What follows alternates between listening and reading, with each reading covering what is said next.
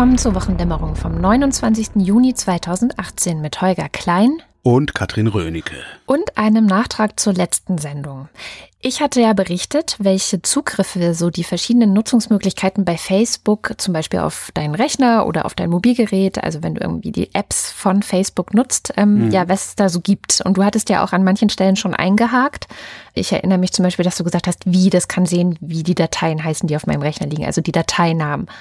Und du meintest, das kann ja gar nicht sein. Und das meint. Kann ich technisch nicht nachvollziehen, ja. Oder so. Und das meinten dann auch Hörer in der Kommentardiskussion. Und ich habe dann auch zugegeben, dass ich das vielleicht an der Stelle gar nicht so richtig verstanden hatte, wie es gemeint ist, ohne dass mir das aber bewusst war, wie, dass ich es vielleicht nicht richtig verstanden habe.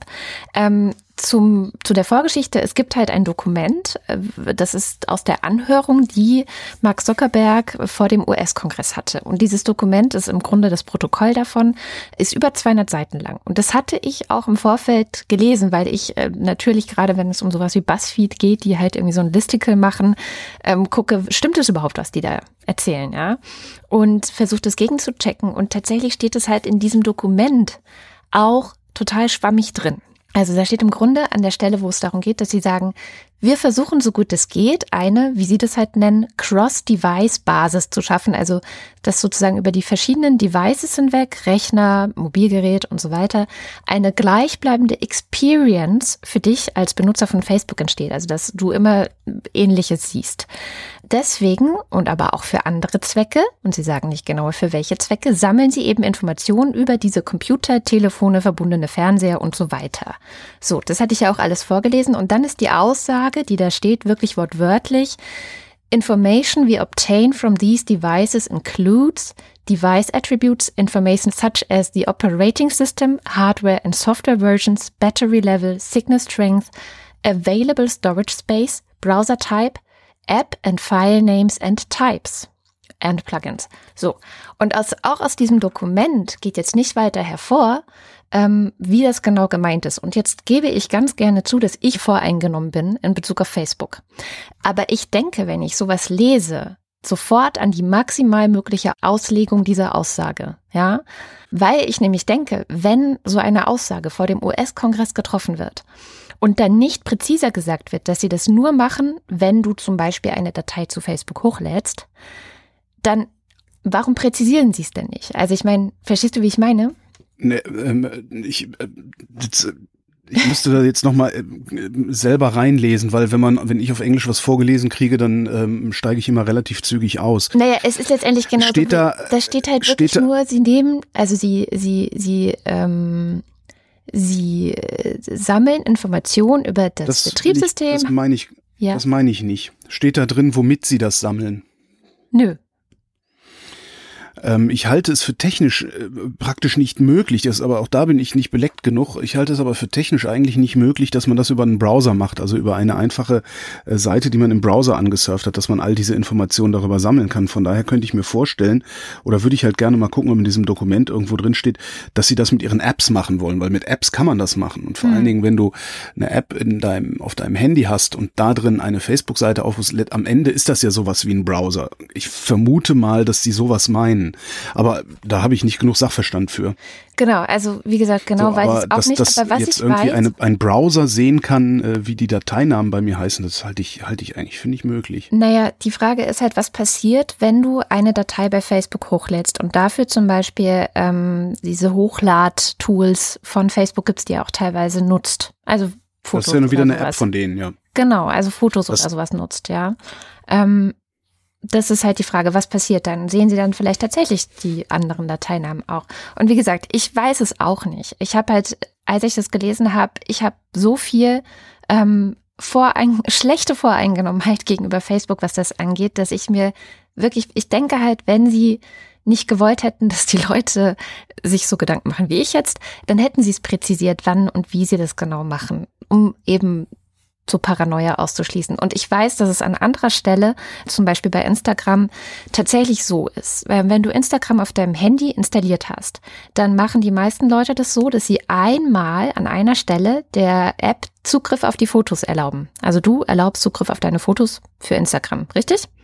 Ja, ja. In aller Regel. Aber das ist ja auch wieder eine App. Das ist wieder eine App. Und das bedeutet tatsächlich, dass du Instagram Zugriff auf alle deine Fotos gibst.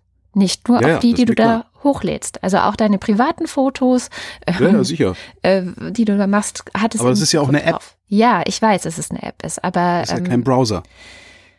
ja, das ist halt so der Background, aus, aus, aus dem ich einfach komme, ist halt auch, dass ich mehrere Workshops schon zum Thema Data Security gegeben habe und von meiner Co-Workshop-Leiterin, die halt auch beim CCC ist und die da wirklich sehr paranoid auch unterwegs ist, weiß, dass die wirklich alles versuchen zu kriegen, was sie irgendwie können und dazu greifen zu können, also zuzugreifen, was sie irgendwie Ist ja, können. das ist ja auch richtig, denen das grundsätzlich zu unterstellen, aber nach wie vor äh, finde ich, sollte man, also du, du darfst halt nicht hingehen und da die, die technischen Möglichkeiten äh, durcheinander würfeln. Also das ist, glaube ich, der Hauptvorwurf gewesen, wenn ich die Kommentare richtig verstanden Ja. habe, die wir da gekriegt haben.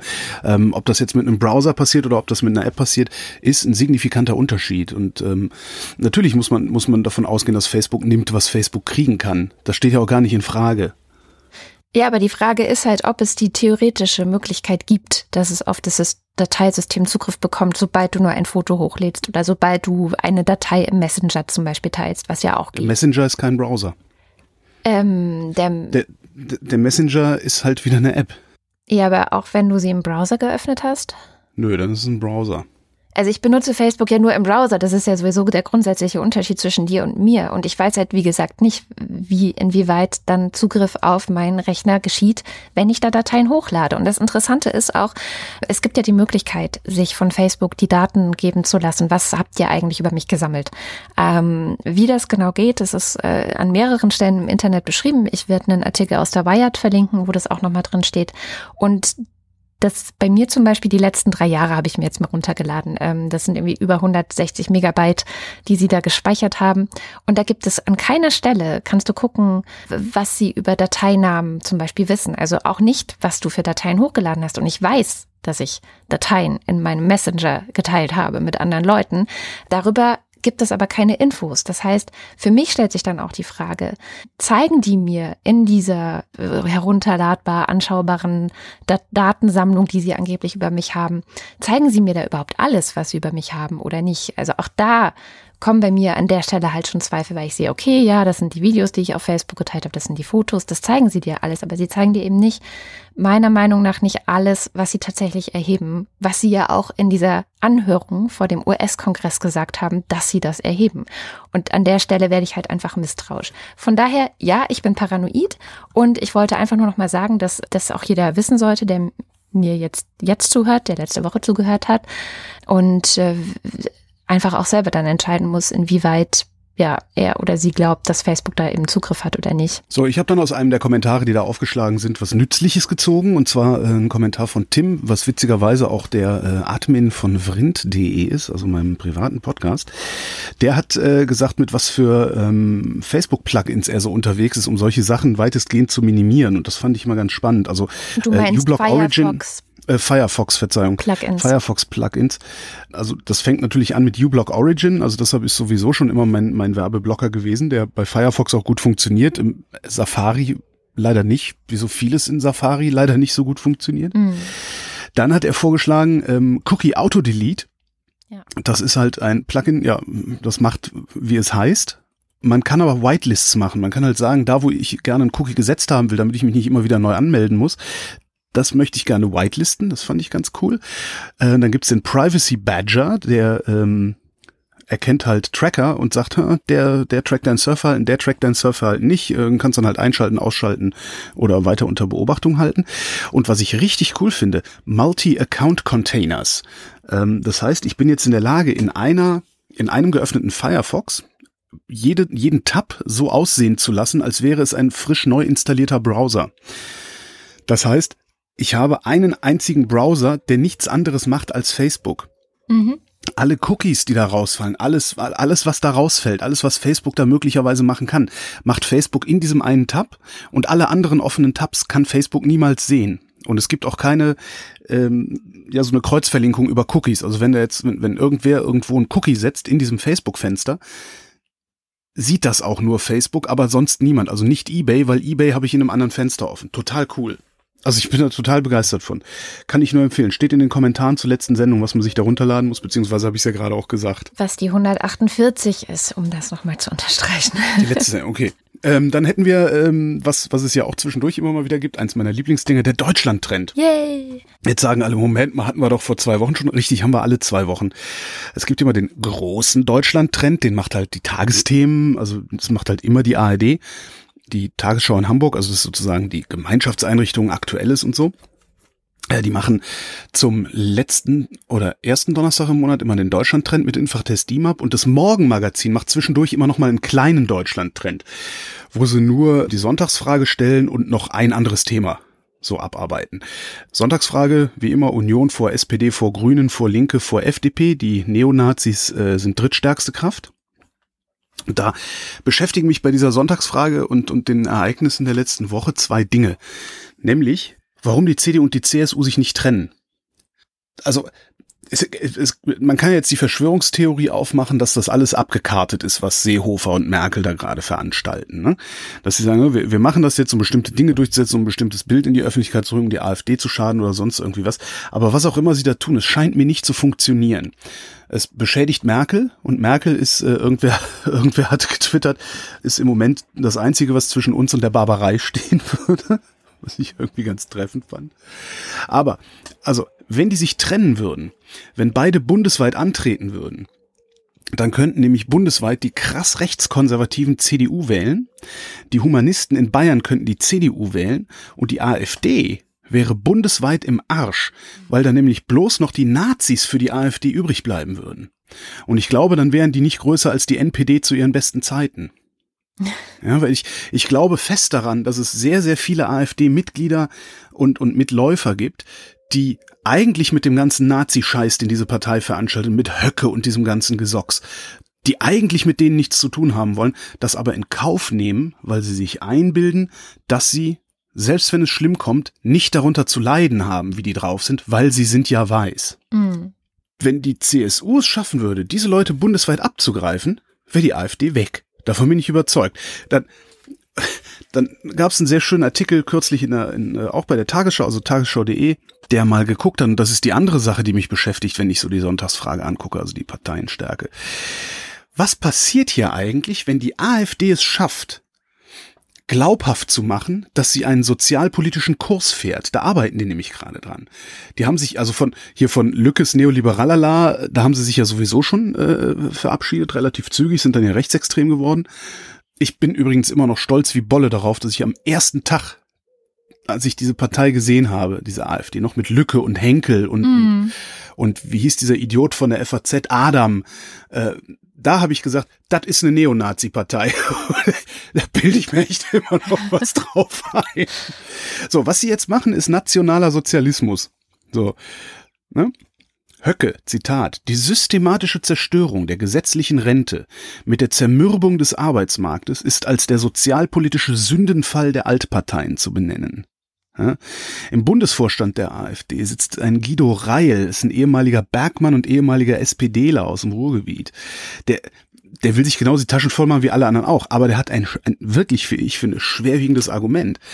In den anderen Parteien sind keine Arbeiter. Ja, und was der propagiert ist, die wichtigen Themen sind Rente, Familienpolitik, soziale Gerechtigkeit. So, und ich kann mir sehr gut vorstellen, dass sie damit Erfolg haben mhm. werden. Ja, weil den Leuten geht's nämlich, auch wenn es oft bezweifelt wird, es gibt genug Leute, denen es dreckig geht. Das kann denen gelingen. Was sie damit machen, ist, sie nehmen der SPD und der Linkspartei Wähler ab. Der SPD sowieso, weil der FDP kauft, niemand, niemand der bei Verstand ist, kauft der SPD den sozialen Anstrich äh, in den letzten 20 Jahren noch ab. Ne? Also seit Schröder-Fischer ist, ist da nicht mehr viel übrig. Und die Linke, bei der Linken ist ja so ein bisschen das Problem, dass die so, ja, die sind so internationalistisch und die sind halt auch ehrlich genug, nicht so wohlfallende Ein-Antwort-Lösungen anzubieten wie die Neonazis. Das ist so dieses, ich finde aber, wenn du so denken willst wie ein seriöser linke Politiker, dann erfordert das eine große geistige Anstrengung und genau die ist vielen Menschen zu viel. Mhm. Am Ende willst du was zu fressen, ein Auto einmal im Jahr in Urlaub und die Rente sicher. Und vielleicht noch ein Eigenheim. Das ist, was du haben willst. So, und wenn dann einer kommt und sagt, ja, aber jetzt pass mal auf, ne? alles hängt mit allem zusammen, die Lösung dafür ist nicht so einfach, da hast du schon überhaupt keinen Bock mehr drauf, weil du hast nicht genug Kohle. Also ist, ne, deine Rente ist halt nicht sicher. Und solange meine Rente nicht sicher ist, mache ich mir keine Gedanken darüber, was jetzt irgendwie die sozialistische Internationale in Honduras äh, irgendwie noch zu sagen hat, um das Ganze mal zu übertreiben. Und ne, eigentlich gibt's noch was, was mich umtreibt die Frage, die hat sich da so ein bisschen dann raus ergeben, als ich über die, über die AfD und die Sozialpolitik nachdachte. Die Frage, warum, darüber hatten wir auch, glaube ich, schon mal kurz geredet, warum der Deutsche Bundestag nicht hergeht in dieser Legislaturperiode und das Grundgesetz, also unsere Verfassung, derart sturmfest macht, dass es selbst dann kein Problem für den liberalen Rechtsstaat wäre, wenn die AfD zwölf Jahre lang mit absoluter Mehrheit regieren würde. Das mhm. kann man ja machen. Wir können die Verfassung so sturmsicher machen. Aber irgendwie macht das keiner und das raff ich irgendwie nicht. Ja. Jetzt bin ich ein bisschen abgeschweift. Wir waren ja beim Deutschland-Trend, ne? Ja, ja, eigentlich. Ähm, schweifen wir zurück. Was? Ich bin jetzt auch gerade total in Gedanken, aber ja. Kommen wir zurück, kommen wir zurück zu den Konkreten. Zurück zum Deutschland-Trend.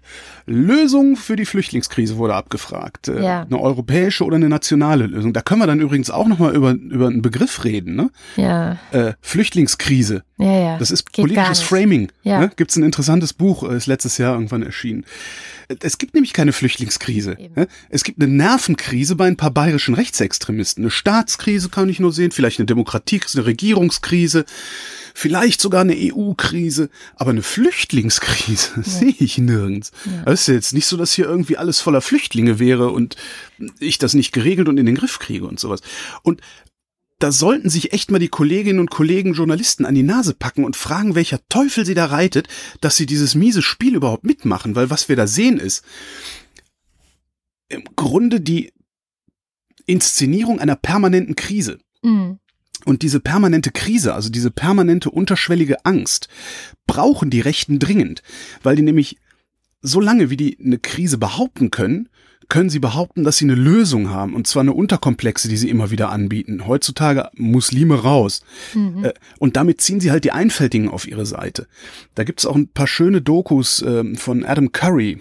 Das sind so äh, Meinungsdokus. Ich weiß nicht, ob du den schon mal wahrgenommen hast. Ein BBC-Journalist. Ja. Ähm, man darf nie vergessen, das sind tatsächlich Meinungsstücke, die er da macht. Ne? Die sehen aus wie Dokus, also es, aber gut. Äh, was wir echt nicht, was wir echt tun sollten oder nicht. Wir, wir, wir müssen aufhören, denen auf den Leim zu gehen. Äh, äh, weiß ich nicht wie, aber meinetwegen jeden Morgen nach dem Aufstehen erstmal sagen, es gibt keine Krise. Weil wenn uns das klar ist, dass es keine Krise gibt, bleiben wir handlungsfähig, falls es wirklich mal eine Krise geben sollte. Hm. Weil was nämlich passiert ist, durch dieses ständige, oh mein Gott, oh mein Gott, oh mein Gott, oh mein Gott, werden wir am Ende handlungsunfähig. Und dann kommt irgendwie so ein Dobrindt vorbei äh, äh, und, und nimmt mit, was er mitnehmen kann. Lösung für die Flüchtlingskrise. 75 Prozent der Befragten, also drei Viertel der Befragten ähm, sagen, das muss europäisch gelöst werden. 22 Prozent sagen nur national. Die einzigen Parteianhänger, die mehrheitlich eine nationale Lösung wollten, sind die von der AfD natürlich. Ja, klar. Wobei da auch wahrscheinlich eher der Wunsch der Vater des Gedanken ist. Also ich glaube nicht, dass sie genug Sachverstand haben. Ähm, um zu kapieren, dass es nicht geht, aber ja. um zu, sagen wir mal, zu durchdringen, unter welchen Bedingungen es national gehen würde. Ja, da müsstest du halt also, erstmal ein paar Verträge kündigen und ein paar Sachen genau, ähm, aus genau. der Verfassung rausschreiben und so, ja. Genau. Dann Nachfrage, ob äh, das, Sie das für die Zukunft für realisierbar halten, die europäische Lösung, sagen tatsächlich nur äh, ein Drittel dass das auch in Zukunft realisierbar ist als europäische Lösung. Äh, die meisten denken, also zwei Drittel denken, dass es nicht europäisch lösbar ist. Und da ist dann interessant, wessen Anhänger am stärksten davon überzeugt sind, dass eine europäische Lösung nicht möglich ist. In absteigender Reihenfolge. Die AfD, hm. die FDP, die Linke, hm. die SPD, Gut. die Union und die Grünen. Die Union vor den Grünen die Union und die Grünen sind, sind die am einzigen, die also die Anhänger. Ja, die, die Anhänger. Anhänger der Union und der Grünen sind die einzigen Europäer. Und das ist schon mal echt stark. Vor allen Dingen Lindner und Wagenknecht haben da echt ganze Arbeit geleistet, um Leuten einzutrichtern, dass eine nationale Lösung wirklich die bessere Lösung ist. Echt krass. Krass. Soweit der kleine Deutschland-Trend. Mit Abschweifen. Ja, dann bleiben wir mal bei diesem Thema äh, Geflüchtete in der EU. Es gab ja diese Woche auch den Flüchtlingsgipfel, der, wo sich oh. europäische, äh, wo sich die europäischen Länder versucht haben, auf eine gemeinsame Lösung festzulegen. Entschuldigung, hier fährt gerade ein Bagger vorbei. Ich wollte gerade sagen, was war das denn? Ich musste pupsen. Und ähm, ja, also so, so ganz, ganz äh, glücklich kann, kann ich jetzt als Europäerin mit diesem Ergebnis nicht sein. Ja, don't get me started. Worauf sie sich geeinigt haben in Kürze, also es ist ja ähm, heute Morgen dann irgendwann, also Freitag früh, äh, waren sie dann ja fertig, dann gingen die Meldungen rum. Ähm, ich habe so ein, spontan habe ich gedacht, das, ah, man nennt das Asozialisierung der Flüchtlingspolitik, was da passiert. Sie wollen geschlossene Aufnahmelager innerhalb der EU und in Nordafrika. Mhm von wo aus dann die Leute äh, umverteilt werden, beziehungsweise ähm, wenn sie in der EU sind, umverteilt werden, wenn sie äh, außerhalb in den Aufnahmelagern sind, gesagt kriegen, du kriegst kein Asyl, du kannst wieder gehen. Da habe ich mich gefragt, zwei Dinge habe ich mich gefragt. Erstens, weiß Nordafrika davon? Und zweitens, was bilden wir uns bitte ein, wer wir sind? Ja. Ja, hier, Afrika. Nimm mal, also davon mal ganz abgesehen, dass es das nicht ein Land ist, aber hier, nimm mal, wir bauen das jetzt mal hier hin und du hältst die Fresse. Das finde ich schon irgendwie ein starkes Stück. Sie wollen die Außengrenzen abriegeln. Da kann man in meinem Buchmacher gucken, ob man drauf wetten kann, wann wir die ersten Bilder von Erschossenen sehen. Ja, das ist zynisch dann äh, das die, achte mal auf die Wortwahl. Also ich zitiere aus der Zeit, die wiederum zitiert. Andere EU-Staaten können freiwillig anbieten, Zitat, kontrollierte Zentren für Flüchtlinge einzurichten. Kontrolliertes Zentrum? Hallo? KZ? Ja. Hallo? Haben die irgendwie einen an der Klatsche? Ich meine, de denken die nicht nach, bevor die sowas formulieren? Mhm. Mhm. Da, dann, Denken dann Sie nicht, weil die auch unter wahnsinnigem Stress stehen. Das, also das möchte ich diesen Politikern jetzt auch mal zugestehen. Zent dass die, die da wirklich Presseleute kein, da. Ja, nee, haben sie äh, wahrscheinlich alle nicht. Alle sind, wahrscheinlich sind alle gerade sehr kopflos. Also das muss ich, muss ich, habe ich auch den Eindruck, dass die gerade, und da ist auch äh, See, Seehofer nicht unschuldig mit dran, mit seiner ganzen ähm, Rebellion oder wie man auch immer das nennen möchte, ähm, Meuterei oder ich keine Ahnung, dass die Leute kopflos geworden sind. Also was du ja auch vorhin sagtest, dieses, wir sind in der Krise, wir brauchen sofort eine Lösung und so, ne? Ja, ja. Ne, die, die Kri diese Krise war jetzt da und das ist eine rein politische Krise, ich die weiß. die Politiker sich selber eingerührt haben. Ja, aber aus sowas resultiert ja dann, aus sowas resultiert dann ja, ja, genau solche Ergebnisse. Das ist ja ein direktes Ergebnis. Kontrollierte Zentren. Ich habe echt gedacht, ich spinne. Ach ja, die Türkei kriegt auch nochmal drei Milliarden, mm.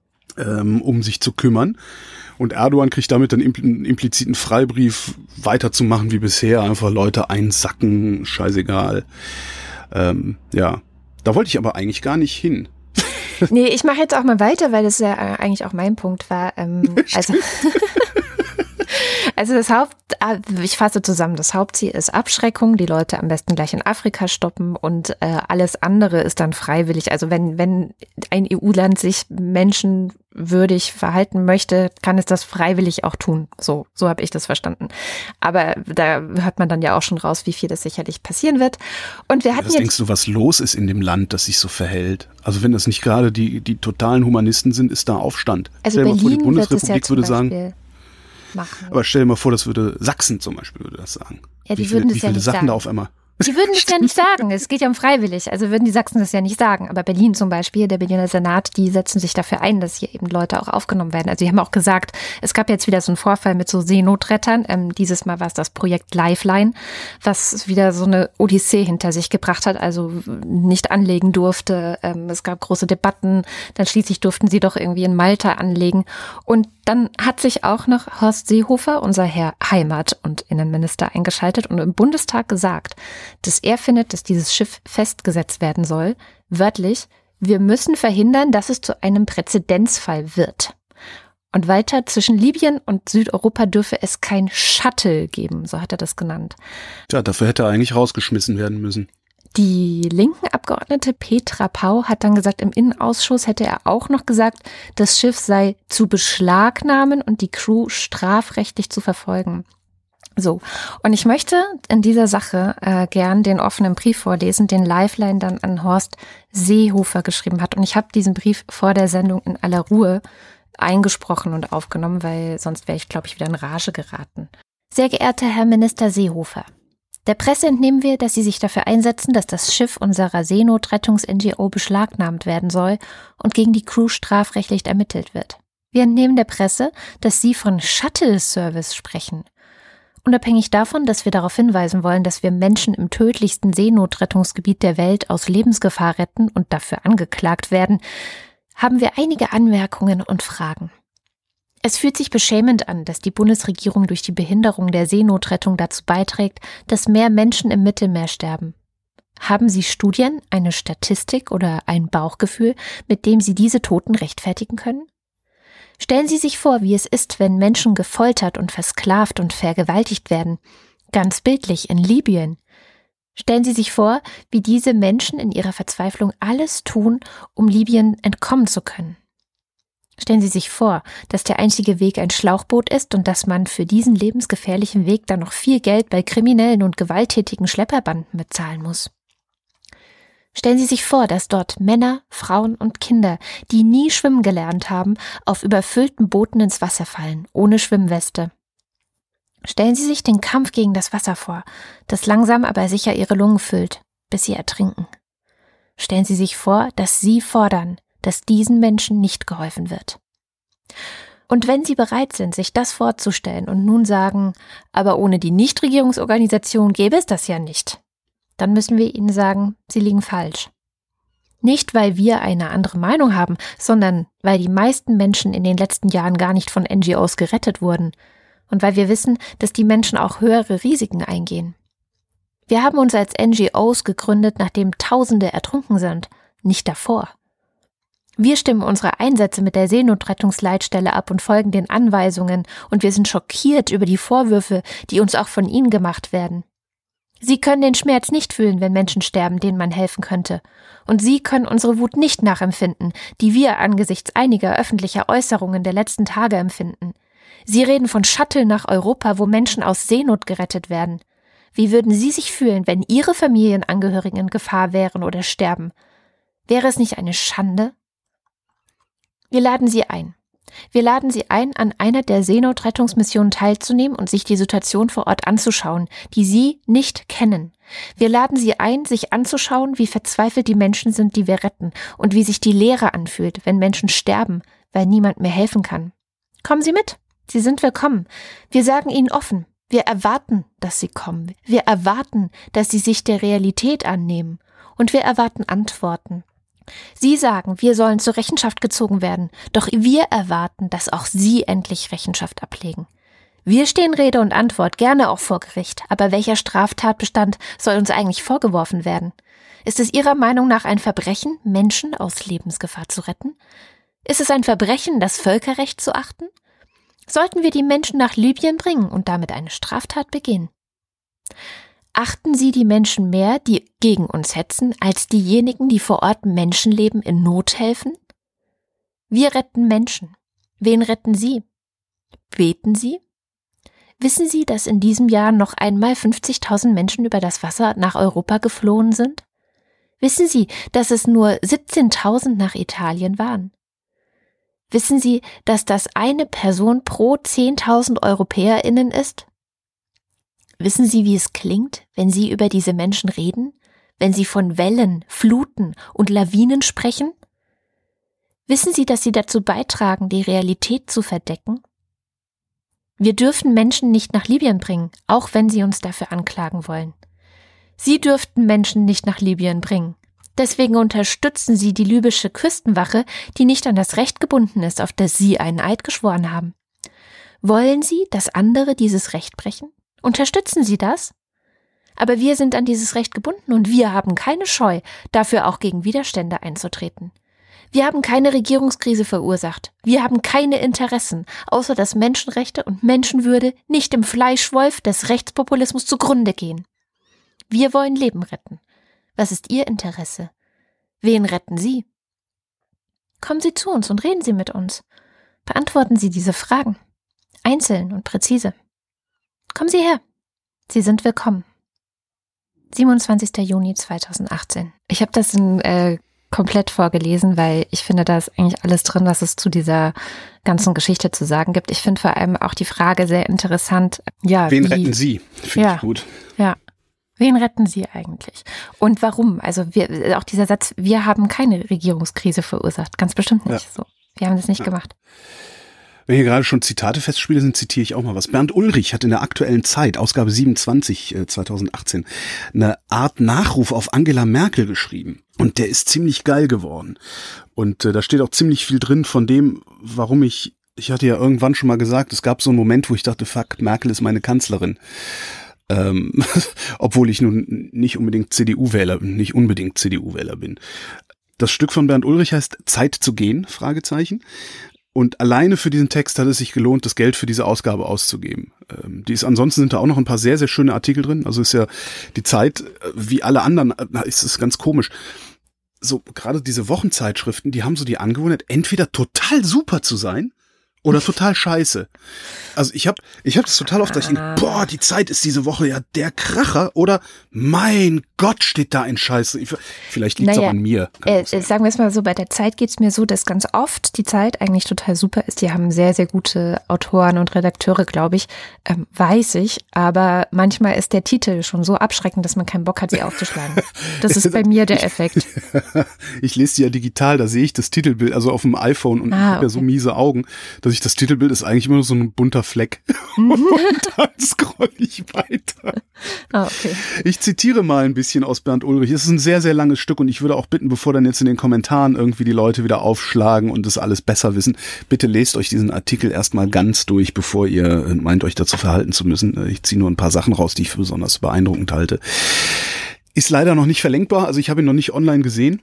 Auch nicht gegen Geld, ist halt äh, gerade erst erschienen diese Woche. Vielleicht kommt das Ding irgendwann nochmal. Wie gesagt, Zeit zu gehen. Fragezeichen heißt er. Am besten wir fangen schon mal an, uns nachher zurückzusehen. Fand ich schon mal so ein gutes, wo ich da so, oh fuck, ja. Als ich Angela Merkel vor mehr als 20 Jahren kennenlernte, fielen mir zunächst zwei Dinge ins Auge. Ihr schneller und neugieriger Verstand sowie ihre allgegenwärtige Scherzbereitschaft. Etwas Drittes bemerkte ich zunächst nicht. Das Fehlen von Prätension. Auch in ihrer Zeit als Kanzlerin verlor sich Merkels abnorme Begabung, normal zu sein, nicht wirklich. Sie hielt und hält sich recht wenig mit sich selber auf. Alle Ereignisse sind frei für das, was eben ansteht. Sie muss nicht täglich oder stündlich ihr Ego begießen, wie es bei ihren Vorgängern der Fall war. Diese Frau sitzt nicht ständig auf einem Thron des Rechthabens, von dem sie nur unter größter Anstrengung Dritter heruntergeholt werden könnte. Es handelt sich bei der Methode Merkel um eine Weltneuheit in der Politik. Frauen an der Macht hat es schon zuvor gegeben, aber keine genuin weibliche Politik. Politik wird gewöhnlich mit Eitelkeit und brutalem Machtstreben, mit Besiegen wollen assoziiert. Bei Merkel konnte man lernen, es geht auch fast ohne. Was bleibt ist reine Politik. Merkel war über ein Vierteljahrhundert lang ein Wunder an politischer Effizienz. Ein Steinbrück beispielsweise hätte es schon wegen seines enormen Eitelkeitsabriebs viel früher dahin gerafft. Auch einen Gabriel, der täglich mit sich ringt und nicht immer gewinnt. Vielleicht hat noch nie zuvor ein mächtiger Mensch über einen so langen Zeitraum so viel schiere Politik gemacht, eine vergleichbare Menge an Problemen in Lösungen verwandelt, mehr Macht aus seiner Macht generiert. Ist das so? Ich frage hm. dich gerade mal, ich, also ich habe hier noch mehr Zitate. Ist das genuin weibliche Politik, was wir bei Angela Merkel sehen? Oh, äh, das mit dem weiblich finde ich immer ganz, ganz schwierig, aber ich kann mir vorstellen, dass man vielleicht umgekehrt sagen kann, was wir bisher gesehen haben, ist genuin männlich gewesen, im Sinne von äh, sehr, sehr Testosteron, sehr Alpha-Männchen-gehabig, ähm, ich bin der Größere, man muss sich beweisen, das ist ein ständiger Konkurrenzkampf gegen andere, nicht so sehr gegen andere Ideen oder Argumente, sondern tatsächlich, wer kann wem am lautesten niederbrüllen zum mhm. Beispiel. Mhm. Und mh, mm, und da bin ich schon der Meinung, dass auf jeden Fall unser Politikzirkus, und zwar weltweit, einfach äh, so geprägt ist, dass Frauen ja sehr lange dabei nicht mitgemacht haben und dass sich das äh, zu so einer Arena der Männlichkeit, aber eben nicht der angeborenen natürlichen Männlichkeit, sondern einer Aufführung von Männlichkeit entwickelt hat und da sich dann vielleicht auch ein paar, paar Sachen so verstärkt, also man sich auch immer weiter da reingesteigert hat. Das kann ich so schon sagen. Insofern ist es schon richtig, dass Angela Merkel viele Dinge einfach auch anders macht. Aber man könnte auch fragen, ist es vielleicht auch was Protestantisches oder ist es was, was sehr Pragmatisches, was vielleicht äh, durch ihr Physikstudium ähm, darin mit mhm. reinkommt? Also das kann auch viele andere Ursachen als diese Weiblichkeit haben, würde ich sagen. Man muss sich all dies vor Augen führen, um zu verstehen, warum das System Merkel nun kollabiert. Im Nachhinein ist klar, dass die Kanzlerin ihren Landsleuten mit dieser Hyperpolitik die Wirkungen des Epochenbruchs lange erspart, sie zumindest abgemildert hat. Denn das ist natürlich die Geschichte hinter hinter ihrer Geschichte. In diesen 13 Jahren ihrer Macht beginnen der Abstieg und die Auflösung des Westens. In dieser Phase stößt die Menschheit mehr und mehr an ihre ökologischen Grenzen. Angela Merkel hat den Deutschen unglaublich viel Geschichte erspart und sie dabei geschichtsunwillig und geschichtsunfähig werden lassen. Insofern nimmt es nicht Wunder, dass der Aufstand gegen sie nun aus dem Geist des Provinzialismus kommt, aus dem tief empfundenen Wunsch, Österreich zu sein, Ungarn oder Bayern, sich mithin so klein zu machen, dass alle große Politik bitteschön woanders stattfinden möge. Zeit zu gehen? Selbstverständlich. Aber doch nicht so. Nicht als Ergebnis dieses neoburschikosen Aufstands der Söders, Seehofers und Dobrins mit ihren unbeholfenen Machismo. Und so weiter und so weiter. Ja, sehr schön. Ja. Es ist wirklich ein ganz, ganz Gute tolles Analyse. Stück. Jetzt, es ist eine super Analyse, also weil, äh, ja. Ja, also ich, ich war sehr begeistert. Ich habe das Ding sogar zweimal gelesen, was ich wirklich selten mache. Ich habe ihn leider nicht gelesen, deswegen kann ich so viel dazu jetzt gar nicht sagen, außer dass ich auch das Gefühl habe, dass wir eigentlich mit ganz anderen Problemen gerade kämpfen. Das sagen ja auch immer wieder verschiedenste, ähm, zum Beispiel Umweltschützer oder Klimawissenschaftler oder, Oder Umfragen Ähm, in Bayern. ja, also ich meine, die, die Probleme, die wir in, in Wahrheit eigentlich gerade angehen müssten, sind eben nicht die in Anführungszeichen Flüchtlingskrise, sondern Ja, es sagte ja Schellenhuber vom äh, Potsdam Institut für Klimafolgenforschung sagte halt auch, wenn wir das Klimawandel-Ding nicht schnellstmöglich in den Griff kriegen, dann brauchen wir uns über Rente und Migration überhaupt nicht zu unterhalten. ja, genau, Pff, genau. Fand ich schon echt ein starkes Stück. Ich habe noch ein anderes Thema mitgebracht, das eigentlich auch irgendwie so ein, so ein fieses, blödes Thema ist, über das man normalerweise nicht sprechen wollen würde. Es Oh. geht um das Leistungsschutzrecht. Oh. Siehst du, ich wusste, dass du darüber nicht sprechen möchtest. Aber bei mir sind äh, vergangene Woche und auch schon davor so viele, ich sag mal, hitzige Beiträge zu dem Thema an mir vorbeigeschwommen in den sozialen Medien, ähm, auf den Blogs, die ich lese, zum Beispiel Netzpolitik.org, dass ich dachte, okay, vielleicht komme ich jetzt an dem Thema auch nicht vorbei und sollte mich mal damit beschäftigen. Die Aussage war nämlich immer, das Internet, so wie wir es kennen, wird kaputt gemacht durch das Leistungsschutzrecht. Erstmal zur Geschichte, was ist passiert? Also wir hatten ja auch in Deutschland ähm, schon vor ein paar Jahren darüber debattieren müssen, weil hier einige Verlage, allen voran der Axel Springer Verlag, nicht wollen, dass zum Beispiel ihre Inhalte bei Google News oder so auftauchen. Doch, doch, die wollen das dringend. Die wollen äh, Ja, ja. nur dafür, dafür Geld haben. Dass das, das ist also, Genau, also ne, es ist, es ist wirklich ein bisschen vertrackt und kompliziert. Ah, Sie wollen eigentlich nicht, dass es umsonst da auftaucht, so kann man es sagen. Inhalte heißt da schon der Titel und so ein, so ein Teaser, das nennt man auch Snipplet. Also, dass du so den Titel siehst, dann einen kurzen Anriss, vielleicht noch ein Bild. Darum geht es also, diese Snippets und ähm, inzwischen natürlich auch Jetzt in, äh, auf europäischer Ebene soll es auch darum gehen, dass es in Social Media nicht gemacht werden soll. Springer hatte damals in Deutschland tatsächlich ziemlich erfolgreich lobbyiert und es kam das Leistungsschutzrecht. Das heißt, wir haben das in Deutschland schon. Aber so ganz einfach war das dann doch alles nicht. In Short, Google hat dann gesagt, gut, wenn ihr das nicht wollt, dann gibt's halt keine, keine Google News mehr für euch. Äh, Dann haben alle geschrien, oh Gott, nein. Ja, das, das ist so auch nicht. In Spanien ist das übrigens so. Also in Spanien, die haben auch ein Leistungsschutzrecht, gibt es keine Google News. Aber in Deutschland haben dann alle anderen, noch klar denkenden Verleger gesagt, dass es kann überhaupt nicht in unserem Interesse sein, so dass Google dann angeboten hat, dass man als Verlag per Antrag sozusagen entscheiden kann, dass die eigenen Publikationen aus dieser Google News Übersicht verschwinden, dass sie da nicht auftauchen. Ähm, das haben natürlich die wenigsten genutzt. Ähm, Google auch hatte sich Springer nicht. Ne? na, Moment, äh, komme ich gleich zu. Ähm, das haben die wenigsten, zunächst haben es die wenigsten genutzt, ähm, weil Google natürlich der wichtigste Zubringer für Klicks und Leser ist, ja.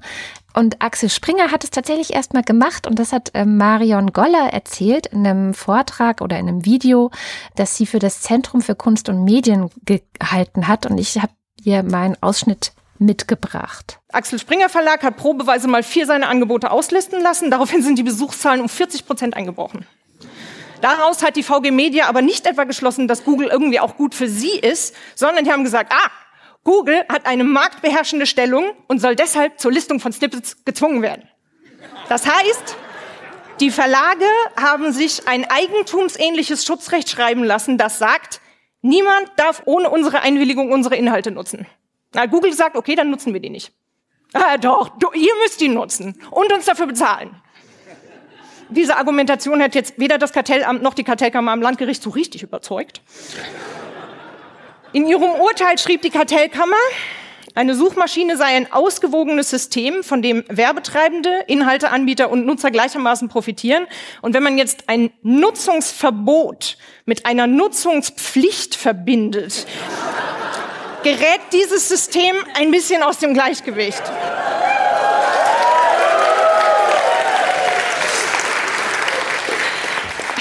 Genau, so das fasst so ein bisschen sehr verkürzt ganz gut den Wahnsinn zusammen, den wir schon hier in Deutschland mit diesem Leistungsschutzrecht angerichtet haben. Und jetzt hat sich das Ganze auf die EU-Ebene verlagert. Und zwar hat in einem sehr knappen Entscheid im Rechtsausschuss des Europaparlaments eine Gesetzesvorlage äh, Zustimmung bekommen. Ich glaube, das war 13 zu 12 Stimmen, die eben jetzt auch nochmal verabschiedet werden soll im äh, EU-Parlament selbst und die das Ganze, ähm, Marion Goller hat gesagt, äh, Leistungsschutzrecht in Deutschland nur wie auf Koks ähm, wäre und sie erklärt es in dem Video auch nochmal kurz, was es bedeuten würde. Das EU-Leistungsschutzrecht soll nicht auf Suchmaschinen und News-Aggregatoren beschränkt sein, sondern würde uns alle treffen. Damit will man natürlich Social Media erwischen, da gibt es nämlich auch ganz viele Snippets. Ausnahmen nur im rein privaten Bereich. Also wenn ich irgendwie über meine Katze blogge oder so, dann geht das. Schutzdauer beträgt 20 Jahre. Wer in den letzten 20 Jahren auf einer nicht ausschließlich privaten Webseite eine Linkliste von Zeitungsartikeln mit Ausschnitten aus diesen Zeitungsartikeln veröffentlicht hat, müsste die dann löschen oder dafür zahlen. Aus diesen beiden Gründen bezeichnet die EU-Abgeordnete Julia Reda das Gesetz auch als Linksteuer. Ein Verzicht soll nicht mehr möglich sein. Die Verlage dürfen also gar nicht mehr kostenlose Lizenzen erteilen, damit sie gelistet sind. Spanien hat so ein Leistungsschutzrecht ohne Verzichtsmöglichkeit. Darunter haben vor allen Dingen kleine Verlage extrem gelitten. Die werden dann nämlich einfach ausgelistet. Und nur die Großen kriegen Geld. Je kleiner der Verlag, desto wichtiger ist die Suchmaschine, um das Angebot überhaupt zu finden. Das neue Leistungsschutzrecht würde also vor allen Dingen den ohnehin schon großen Verlagen nützen und ihre Marktmacht weiter aufbauen. Ne, Medienvielfalt, klar. Genau, Medienvielfalt. Juhu! Also das ist das, was so auf uns zukommt. Nächsten Donnerstag ähm, soll das Ganze, wie gesagt, im Europaparlament beschlossen werden. Und ich musste sofort an unsere Shownotes denken. Wir haben ja bei jeder Sendung unten drunter Shownotes und in diesen Shownotes steht, so mache ich das seit Jahren, also es geht nicht nur um unsere, die jetzt hier seit letzten September gesammelt werden, sondern auch die Shownotes des Lila Podcasts äh, der letzten fünf Jahre und über 100 Sendungen mache ich das immer so, dass ich einfach den Titel des Textes ähm, als sozusagen ja als als äh, Link darstelle und ja, das also die Überschrift des Artikels meinst du? Genau, die, die Das ist ja kein Snippet. Nee, aber das wäre auch schon nach diesem Leistungsschutzrecht äh, nicht verboten, aber dafür müsste ich bezahlen. Das heißt, Nee. nach diesem, doch, Ernsthaft? ernsthaft. Das heißt, nach diesem neuen Gesetz müsste ich jetzt, ähm, weil ich bin ja auch keine Katzenbloggerin oder so, sondern Nee, das, ist Ganze. kommerziell hier. Ja, ist ja kommerziell hier. Ähm, müsste ich die Shownotes aller meiner Podcasts der, letzt, der letzten fünf Jahre, davor habe ich Gott sei Dank noch nicht gepodcastet, würde, wäre es länger, müsste ich theoretisch die letzten 20 Jahre durchforsten. Und das gilt natürlich auch für alle kommerziellen Blogs und äh, für alle anderen Seiten, die eben das Ganze irgendwie kommerziell betreiben. Was dann wieder kommerziell ist und was nicht, müssen auch erstmal Gerichte entscheiden. Und wenn du denkst, das ist schlimm, dann stell dir mal vor, wie das Ganze für die Wikipedia ist. Das ist nämlich alles nichts im Vergleich zu dem, was die Wikipedia dann zu tun hätte. Und ich habe äh, für diese Sendung im Vorfeld mit Jan Apel von Wikimedia e.V. gesprochen. Das ist der Verein, der die Wikipedia sozusagen organisiert. Und ich habe ihn mal gefragt, was denn diese Linksteuer, wenn wir es mal so nennen wollen, ähm, was das für die Wikipedia bedeuten würde. Zum einen müssten wir wahnsinnig viel in den Links, die zu den Quellen und zu den Belegen führen, ändern. Das ist für ein Freiwilligenprojekt ein Riesenaufwand, weil wir ja nicht einfach sagen können, okay, machen wir mal, sondern wir müssen ja schauen, wie wir das denn überhaupt bewerkstelligen können und ob die Freiwilligen das dann überhaupt mitmachen. Rechtlich sind wir dann natürlich aber für verantwortlich und das ist dann ähm, wirklich sehr schwierig. Und die Frage ist auch gar nicht so klar, was man dann überhaupt benutzen darf und was nicht. Genau, also die Überschrift des Artikels dürften wir auf gar keinen Fall mehr benutzen. Ob man tatsächlich das Medium und ein Datum noch ähm, dazu schreiben darf, das ist schon strittig. Und dann ähm, habe ich mich halt gefragt, Wer rührt denn so einen Schwachsinn? ja, Matthias Döpfner. Was will Matthias Döpfner? Was will der Axel Springer? Also was, be, was be, beabsichtigen die wirklich? Wollen die, wollen die beweisen, dass das also es ist ja schon gescheitert. In Deutschland ist das Leistungsschutzrecht ist gescheitert. Muss man mal sehen. Das hat mehr Geld gekostet, als es gebracht hat. Ähm, die einzige Idee, die ich, das einzige, was ich mir vorstellen kann, warum die das machen, ist, sie wollen europaweit scheitern, um dann den Regierungen zu sagen, seht ihr, wir brauchen Subventionen. Weil sie nicht den Schneid haben, zuzugeben, dass sie gerne auch Staatsknete haben wollen würden. Mhm. Was anderes kann ich mir da nicht vorstellen. Also das ist, so hohl kann Matthias Döpfner doch nicht sein. Wobei ich jetzt das Argument von Marion Goller irgendwie gar nicht so schlecht fand, dass natürlich auf die Art und Weise, also wenn es wirklich so kommen würde, ähm, dann würde Google zum Beispiel sagen, nee, also wir machen jetzt nur noch die Artikel von den Medien, die too big to not to have oder so sind. Wobei Google natürlich sagen würde, nee, wir machen gar nichts mehr. Also als ersten Schritt. Eben, das, das heißt, Matthias Döpfner, geht es darum, die Medienvielfalt abzuschaffen? Das wäre so die These, dass sie halt ihr eigenes Monopol ausbauen wollen. Ich würde es dem Axel Springer Verlag zutrauen, ja. Ja, ich Wer ist da noch mit dabei? Auch. Süddeutsche war auch ganz mit vorne, ne? Süddeutsche Springer FAZ? Eigentlich äh, waren alle mit ganz vorne mit dabei. Ne? Interessanterweise auch zum Beispiel der ganze DJV also hm. der äh, Journalistenverband. Ja gut, der Deutsche Journalistenverband ist eh eine Sammlung von Schwachsinnigen. Entschuldigung, aber das ist also, ich kann mich also nicht daran erinnern, dass aus dieser, aus diesem Verein, aus dieser Standesvertretung jemals irgendwas Sinnvolles, wirklich Sinnvolles rausgefallen wäre. Also wenn ich irgendwas vom DJV höre, äh, ist das was, wo ich die Hände über dem Kopf zusammenschlage. Ja, also, also Süddeutsche weiß ich jetzt gar nicht, aber es ist halt diese ganze VG Medien, ja. Ist ja auch gerade gefallen, das ist ja die, ähm, die, äh, wie, wie heißt es? Äh, Lobbyorganisation.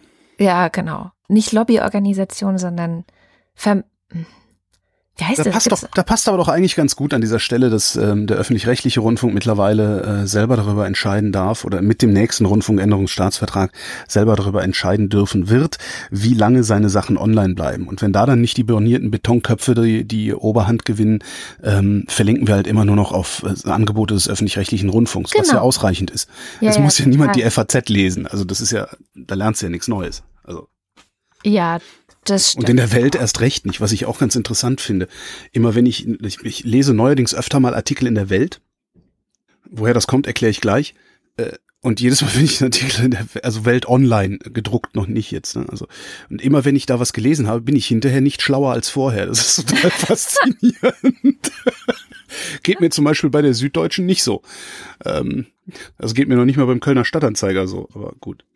Ja, wir haben jetzt äh, leider Jan Apel noch gar nicht fertig ausreden lassen. Oh, das ist auch egal, weil ich, ähm, ich habe ihn natürlich noch gefragt, um welchen Umfang es bei der Wikipedia geht. Das kann sich ja jeder denken. Also die deutsche Wikipedia hat allein über zwei Millionen Artikel, die dann durchforstet werden müssten. Also die, eigentlich jeder Artikel hat ja irgendwelche Quellen und Links und so. Und da müsste man dann gucken, ob das so okay ist oder nicht. Und auch eine weitere Problematik, die sie jetzt noch gar nicht, die jetzt hier noch gar nicht drin ist, ist die Frage, wie könnte man denn dann verlinken? Also wie sollst du denn dann einen Link darstellen? Man weiß ja dann gar nicht, wo, also schlimmstenfalls machst du irgendeinen Link rein, aber keiner weiß, wo führt der eigentlich hin. Du willst ja aber, bevor du einen Link klickst, wissen, wo du dann hinterher landest. Das ist ja auch noch so ein Ding.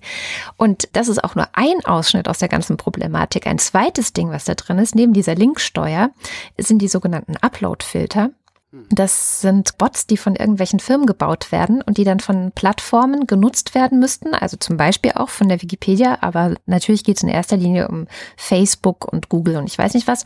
Ähm, also alles, wo du Bilder hochladen kannst. Es geht in erster Linie um Bilder. Und wenn der Bot dann meint zu erkennen, dass du in diesem ganzen Prozess des Hochladens ein urheberrechtlich geschütztes Werk gerade äh, verwendest, dann würde er dich sofort blockieren. Also dann könntest du das hm. gar nicht wenn machen. Wenn der Bot sich einbildet, dass du das tust, das Problem ist, genau. dass diese Dinger nie so intelligent sein werden, dass sie äh, unterscheiden können zwischen, ist mein Werk oder ist das Werk eines anderen.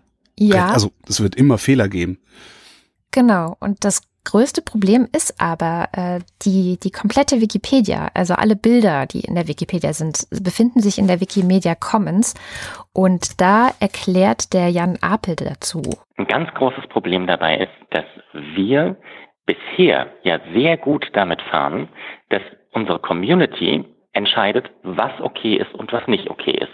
In der Wikipedia, aber nicht nur in der Wikipedia, sondern eben auch auf unseren Medienplattformen wie Wikimedia Commons zum Beispiel. Da liegen die Bilder und die Videos, die in Wikipedia eingebunden sind, aber es ist einfach ein freies Medienarchiv. Und das, was die Upload-Filter machen sollen, ist eine Automatisierung dessen, um gleich zu schauen, was wird denn da hochgeladen und ist das vielleicht ein Lizenzverstoß? Das macht aber mit dem Recht etwas ganz anderes. Bisher ist es, wie es im Englischen so schön heißt, Notice and Takedown. Das heißt, ich sehe, dass es ein Problem gibt und dann wird der Upload wieder runtergenommen. Damit fahren wir eigentlich alle ziemlich gut. Jetzt sollen aber private Firmen entscheiden, was denn okay ist und was nicht, um diese Bots, diese Upload-Filter zu bauen.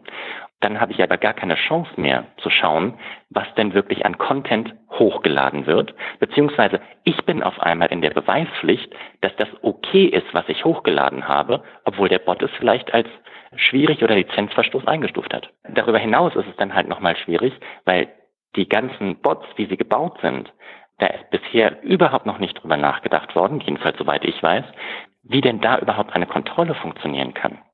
Genau. Wer soll das eigentlich kontrollieren? Also wer, wer, wer ich frage mich immer, wer, wer, überhaupt, wer überhaupt auf die Idee, auf, auf, auf die Idee kommt, sowas mit Ja, also bei sowas mit Ja zu stimmen. Wie ja. kann man auf die Idee kommen, ich mit, weiß nicht. bei sowas mit Ja zu stimmen, ja, wenn man sich anscheinend nur mal irgendwie ein paar Minuten Gedanken machen muss über das Thema? Ja. Ja, es ist äh, äh sehr, sehr spannend. Aber es, man kann das Ganze noch stoppen. Das ist das Gute an dem, an dem Ding. Ähm, man kann zum Beispiel mal bei netzpolitik.org tatsächlich vorbeischauen. Die haben einige äh, Aktionen verlinkt. Man kann sich bei der EU-Abgeordneten Julia Reda mal informieren. Die hat einen sehr langen Artikel ähm, der auch eher apokalyptisch geschrieben ist, also so das Worst-Case-Szenario, würde ich sagen, weil wie es dann tatsächlich in der Umsetzung ist, wissen wir alle nicht. Es müssen dann wahrscheinlich in den Jahren danach äh, die Gerichte jeweils entscheiden, was dann tatsächlich passiert. Also bei Julia Reda findet sich das Worst-Case-Szenario und ähm, der Jan Apel hat auch noch einen Tipp, wo man sich engagieren kann. Um selber was zu tun, kann man zum Beispiel auf safetyinternet.info gehen und dort einfach dagegen stimmen. Da gibt es eine Petition, da gibt es schon mehrere tausend Menschen, die da unterschrieben haben und ähm, darauf verweisen wir, um einfach auch möglichst schlagkräftig zu sein. Deswegen machen wir gar nichts Eigenes da, sondern verweisen auf etwas, was schon existiert. Also safetyinternet.info, um die Petition zu unterschreiben. Und was auch ganz gut ist, ist safeyourinternet.eu. Da kann man dann zum Beispiel Abgeordneten schreiben oder sie anrufen und sie dazu, dazu drängen, dass sie bitte dagegen stimmen sollen. Ja, was sind die gefährlichsten Länder der Welt? Wenn du eine Frau bist, das hat rausgefunden die Thomson Reuters Stiftung. Das ist so ein bisschen der gemeinnützige Arm von diesem Medienkonzern Reuters. Auch die mit dem Nachrichtenticker und so, ne? Ähm, die kürzlich diese Falschmeldung, was war das nochmal? Mm. was war das denn nochmal? Titanic, ne? Äh, ja, genau, diese, äh, das genau, Seehofer geht aus der Koalition raus. Ja, ja, genau, genau. Egal. Also die kümmern sich unter anderem auch um Frauenrecht. Das ist so eins, eins der Themen, die die bearbeiten. Und die haben eine weltweite Umfrage unter 550 Experten und Expertinnen für Frauenrechte gemacht äh, und haben sechs Bereiche abgefragt. Gesundheitsversorgung, Diskriminierung, Traditionen, sexuelle Gewalt, nicht sexuelle Gewalt und Menschenhandel. Ähm, Traditionen, äh, darunter zusammengefasst ist halt sowas wie äh, äh, ja, kulturelle äh, Tradition, Stammestradition, äh, religiöse Traditionen und sowas, ne? Also alles, was so irgendwie äh, eigentlich gar nicht kodifiziertes Recht ist, sondern irgendwie gemacht wird, ne? So Säureattentate äh, und, und, und Genitalverstümmelung und solche Sachen.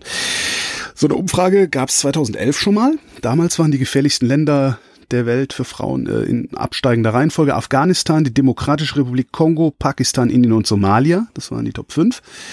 Das Ergebnis 2018, jetzt kommen die Top 10 ähm, in absteigender Reihenfolge. Indien, Afghanistan, Syrien, Somalia, Saudi-Arabien, Pakistan, die Demokratische Republik Kongo, der Jemen, Nigeria und jetzt kommt's auf Platz 10, die Vereinigten Staaten von Amerika. Krass.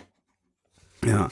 Aber auch teilen Indien. sich Indien finde ich auch krass. Also ich meine, ja, wir haben echt äh, dran gearbeitet, könnte man fast sagen, ja. zum unsichersten Land für Frauen auf dieser Welt zu werden. Ich habe sowieso auf meinem Zettel stehen, dass wir uns mal ein bisschen intensiver mit Indien auseinandersetzen müssen, weil was da die letzten Jahre so alles passiert und was man hier meiner Meinung nach viel zu wenig mitbekommt, das ist echt krass.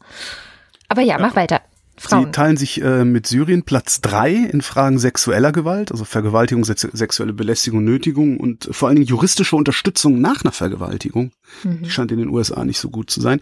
Und teilen äh, sind auf Platz sechs bei nicht sexueller Gewalt. Äh, Ergebnisse sind ganz interessant, auch vor allen Dingen, was sie dann im Einzelnen gefragt haben. Also die Methodik wird ordentlich ausgebreitet und so den Link gibt's dann auch in den Show Notes, habe ich mir gedacht. Also ich mache es jetzt kurz, weil die Sendung schon wieder so lang geworden Stimmt, ist. Stimmt, wir sind ja schon am Ende der genau. Sendung angelangt. Eigentlich wollte ich mich hier auch noch dazu verhalten, äh, was der ORF-Chef in Österreich gerade ähm, naja, als Testballon an seine Redakteure geschickt hat. Ich weiß nicht, ob du das mitbekommen hast, ja, dieses Social Media Maulkorb. Ja, habe ich mitbekommen. Ähm, ich da, weiß auch nicht, äh, da kann man sich gar nicht viel zu verhalten, finde ich, außer zu sagen, Leute, ey, das ist der erste Schritt in die. Naja. Ja, ja. Okay. Die Zeit nehme ich mir jetzt noch. Also, Gut, äh, wer es nicht mitgekriegt hat. Es gibt den, äh, den öffentlich-rechtlichen Rundfunk in Österreich, das ist der ORF, der österreichische Rundfunk. Äh, da gibt's den Chef, der heißt da, ich glaube, Generaldirektor. Das ist ein Herr Wrabetz. Ähm, interessanterweise war sein Vater FPÖ-Anwalt, aber egal. Ähm, der hat ein Dokument öffentlich werden lassen, nenne ich es mal. Also es ist irrtümlich, es ist an einige Redakteure verschickt worden. Eigentlich sollte das noch gar nicht rauskommen. Also wie immer, wenn man Testballons startet, ne, irrtümlich veröffentlicht worden, in dem, ich zitiere, allen journalistischen und programmgestaltenden Mitarbeiter und Mitarbeiterinnen des ORF wird verboten, politische Kommentare abzugeben, selbst auf deren privaten Social Media Accounts. Und zwar soll das passieren, damit der ORF, wieder Zitat, objektiv, unparteilich und unabhängig aussieht und um, Zitat, Glaubwürdigkeit würde es da gehen. Dazu zählen auch Likes, Dislikes, Recommends, Retweets oder Shares, die sind zu unterlassen, weil es Meinungsbekundungen seien, und zwar indirekte. Im Zweifelsfall, schreibt dieser Wrabetz da, ersuche ich darum, von einer Meinungsäußerung Abstand zu nehmen. Im Klartext heißt das, Journalistinnen und Journalisten äh, des ORF dürfen sich in Zukunft nicht mehr politisch äußern, schon gar nicht die Regierung kritisieren. Und genau damit liegt Wrabetz genau auf der Linie der schwarz-braunen Regierung in Österreich. Die haben ja schon länger ein Problem mit dem öffentlich-rechtlichen Rundfunk, weil der es wagt, nicht ausschließlich Loblieder auf diese Klemmfaschos da drüben zu singen. So, und jetzt versuchen sie es halt nicht mehr, indem sie dem Sender unmittelbar auf den Sack gehen, sondern lassen sich vom ORF-Chef dabei helfen, die einzelnen Mitarbeiter persönlich unter Druck zu setzen. Das ist das eigentlich Dreckige daran. Das Dreckige daran finde ich gar nicht mal den Angriff auf, auf die Meinungsfreiheit oder so, sondern dass es darum geht, dass die Leute sich auf einmal persönlich verantworten müssen und im Zweifelsfall äh, in ihrer Existenz bedroht sind. Ja, das finde ich, das ist eigentlich das, das, das Gemeine daran. Und das passt auch wieder genau zu diesen Rechten, die ja immer dann besonders stark sind, wenn sie gegen Einzelne schießen können. Am liebsten gegen Einzelne, die dann auch noch strukturell schwächer sind als sie selbst. Und genau das versuchen sie da zu erreichen. Und ich würde an Vrabets Stelle vor Scham im Boden versinken, wie man überhaupt auf eine so miese Idee nur kommen kann. Das ist echt unglaublich. Und stattdessen entblödet dieser Mann sich nicht zu argumentieren, ja, die New York Times, die macht's ja auch so. Äh, was ist das für eine erbärmliche Wurst, bitte? Der ist, weißt du, der ist nicht mehr in der Lage, seinen Scheiß unabhängig, also aus sich selbst heraus zu rechtfertigen, sondern kommt mit so einem, ja, aber die anderen Kinder kriegen auch Smartphones, dann will ich auch ein Smartphone. Hm. Das, äh, das ist mir, also das finde ich, wie gesagt, das mit der Meinungsfreiheit finde ich nicht so schlimm wie dieses persönlich zur Rechenschaft. Ja. Und jetzt kommt der Knaller. Soll ich den Knaller zünden? Na los, zünde, zünde.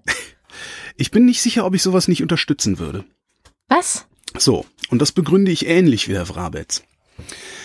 Man muss sich nämlich mal angucken, ähm, wie diese ganze rechte und rechtsextreme Netzecke, und das nicht nur die, sondern auch so FAZ, Bild, Welt, die sind alle immer ganz vorne mit dabei, gegen die öffentlich-rechtliche Berichterstattung agitiert. Ich gucke mir jetzt nur die Bundesrepublik an, weil ich selber beim öffentlich-rechtlichen Rundfunk arbeite. Da werden nämlich genau Äußerungen, also Tweets, Facebook-Posts von einzelnen ARD-Mitarbeiterinnen und Mitarbeitern genommen und es wird einfach mal implizit behauptet, das sei die Meinung der gesamten ARD. Mhm. Ist zuletzt passiert mit einem Kommentar eines Kollegen vom, vom MDR Hörfunk, den konntest du auf tagesschau.de nachlesen und Bild hat geschrieben, Tagesschau fordert. Mhm. Bla bla bla bla bla. Was ja, aber das, stimmt. Das ist Was ja nicht stimmt und das wissen die. So. Und solche, solche, solche Nichtunterscheidungen passieren nur bösartigen Menschen, wie der Bild, oder halt Leuten, die nicht mal einen Kommentar von einer Nachricht unterscheiden können. Und das sind extrem viele. Sonst würde nämlich dieses ganze ahnungslose Gesabbel äh, mancher Fatz oder Weltschreiber oder der Bild nicht so großflächig verfangen, wie es wie es verfängt. So. Nee, sorry. Sorry, Und aber da kann ich nicht mitgehen. Warte, warte, warte. Ich bin noch nicht fertig. Ah. So. Jetzt habe ich auf der einen Seite diese, diese intellektuelle und journalistische oder publizistische Unredlichkeit und auf der anderen Seite die Dummheit der Leute. Der kann ich natürlich begegnen, indem ich aufkläre, aufkläre, aufkläre. Funktioniert aber nicht. Äh, durch das Gebrüll kommst du nicht durch. Was ich aber machen kann, ist, ich kann dem begegnen, indem ich echte private Accounts benutze. So wie ich, Holgi, seinen privaten Account benutzt. In meiner Twitter-Biografie steht nicht, was ich arbeite. In meiner Twitter-Biografie steht, ich werde von etwas als Behausung benutzt. Was die meisten Kolleginnen und Kollegen aber machen, da steht Redakteur bei Medium, hm, hm, hm, hier privat unterwegs. Das, das ist an Lächerlichkeit sowieso schon kaum zu überbieten, Das weil, stimmt. weil, weil also mir wäre es peinlich zu schreiben, ey, guck mal, was ich für einen geilen Job hab, aber äh, was ich hier schreibe, hat damit nichts zu tun. Ist, das ist Quatsch. Ja? Weil nämlich dadurch, dass da der Name und das Medium steht, werden diese Sachen aneinander gebunden und die Bildzeitung kann so tun, als wäre meine private Äußerung die Äußerung des Rundfunks Berlin-Brandenburg oder des Radiosenders, bei dem ich arbeite. Würden da nur die Namen und ein Bla stehen, sodass der Account halt selbst nichts mit dem Arbeitgeber zu tun hat, würde so jemand wie dem Handfeld bei der FAZ die komplette Argumentationsweise um die Ohren fliegen und zwar auch bei denjenigen, die bisher noch nicht mal für fünf Pfennige mitgedacht haben. Das heißt, man könnte eine Dienstanweisung schreiben und diese Dienstanweisung würde ich mittragen, in der steht, wenn ihr euch in den sozialen Medien politisch äußert, dann macht das auf euren privaten Accounts, die nicht, auch nicht irgendwie mit einem Foto oder sonst irgendwie was, an euren Arbeitgeber, an den öffentlich-rechtlichen Rundfunk, an euren Arbeitgeber gebunden sind. Hätte der Wrabetz sich auch mal ausdenken können, sowas. Uh, das wäre schwierig für Juliane Leopold. Aber das ist ein anderes Thema. Ist halt, ist halt die Frage, ob der ORF-Chef sich das selber ausgedacht hat oder ob er sich das von Schwarz-Braun hat diktieren lassen. Weil wenn du es nämlich so machen würdest, dann hättest du, dann hättest du trotzdem die Meinungsfreiheit behalten, würdest die Kollegen nicht haftbar machen, ja, für das, was im, äh, ne, für, für, für den Lügenpressevorwurf, den würdest du nicht auf den Einzelnen, sondern der müsste beim Sender bleiben. Du müsstest sachlich argumentieren, könntest nicht sagen, der Holger ist doof, weil der findet Tauben doof. Und allen wäre gedient. Und ich kann es nachvollziehen, dass ein Sender ähm, sagt, naja, wir haben hier ein Glaubwürdigkeitsproblem weil sie uns mangelnde Objektivität unterstellen.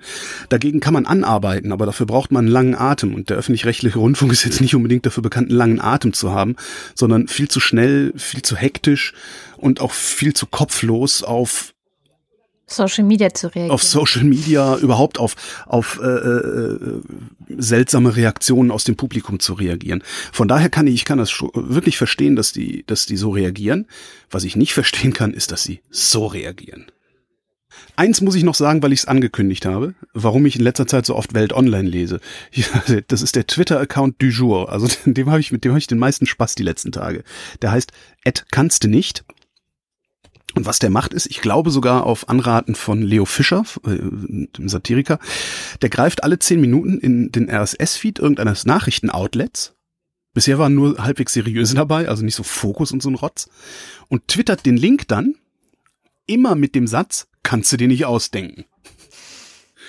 Und das Schlimmste ist, ich würde jetzt mal sagen, ich klicke jetzt nicht auf jeden Link, aber bei 90 Prozent aller Links, auf die ich geklickt habe, stimmt dieser Satz. Also es ist halt wirklich wahllos, aber es ist immer, kannst du dir nicht ausdenken. Du denkst jedes Mal, ja, kannst du dir echt nicht ausdenken, so was. Das ist echt toll. Und damit sind wir am Ende unserer Sendung angekommen, Entschuldigung. wo wir, wie immer, die Unterstützerinnen und Unterstützer dieser Sendung vorlesen, nämlich die Ultras und den Fanclub, die uns über steady.fm slash Wochendämmerung jeden Monat ein wunderschönes Sümmchen Geld zukommen lassen. Und diese Leute sind Bei den Ultren, Oliver Burkhardt, die Ultren.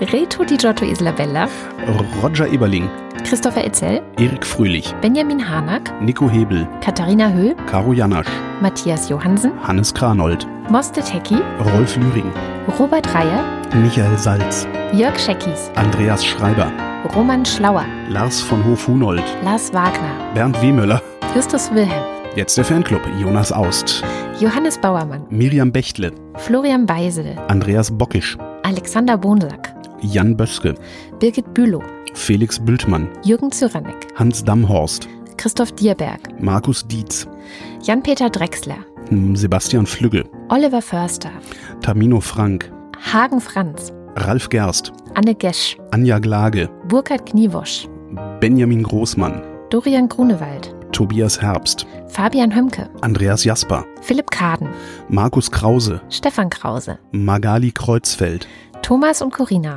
Michael Lamerz, Sebastian Lenk, Florian Link, Heiko Linke, Oliver Lösch, Ines und Mike Lüders, René Ludwig, Thorsten Lünenschloss, Johann Majar, Martin Meschke, Robert Meyer, Johannes Möller, Johannes Müller, Anna Neubauer, Oliver Paulsen, Gregor Pich, Josef Porta, Thilo Ramke, Frank Rehme, Maurice Rossade, Sven Rudloff, Ruth Rutz, Jürgen Schäfer, Christina Schönrock, Jens Sommerfeld, Marie Stahn, Christian Steffen, Andrea Vogel, Yannick Völker, Mies Wechselberg, Linda Wendisch, Maren Wilhelm, Tobias Wirth, Luisa Wolf Stefan Wolf. und Uwe Zieling. Vielen herzlichen Dank. Ja, herzlichen Dank aber auch. Und das war die Wochendämmerung vom 29. Juni 2018. Wir danken für die Aufmerksamkeit. Tschüss.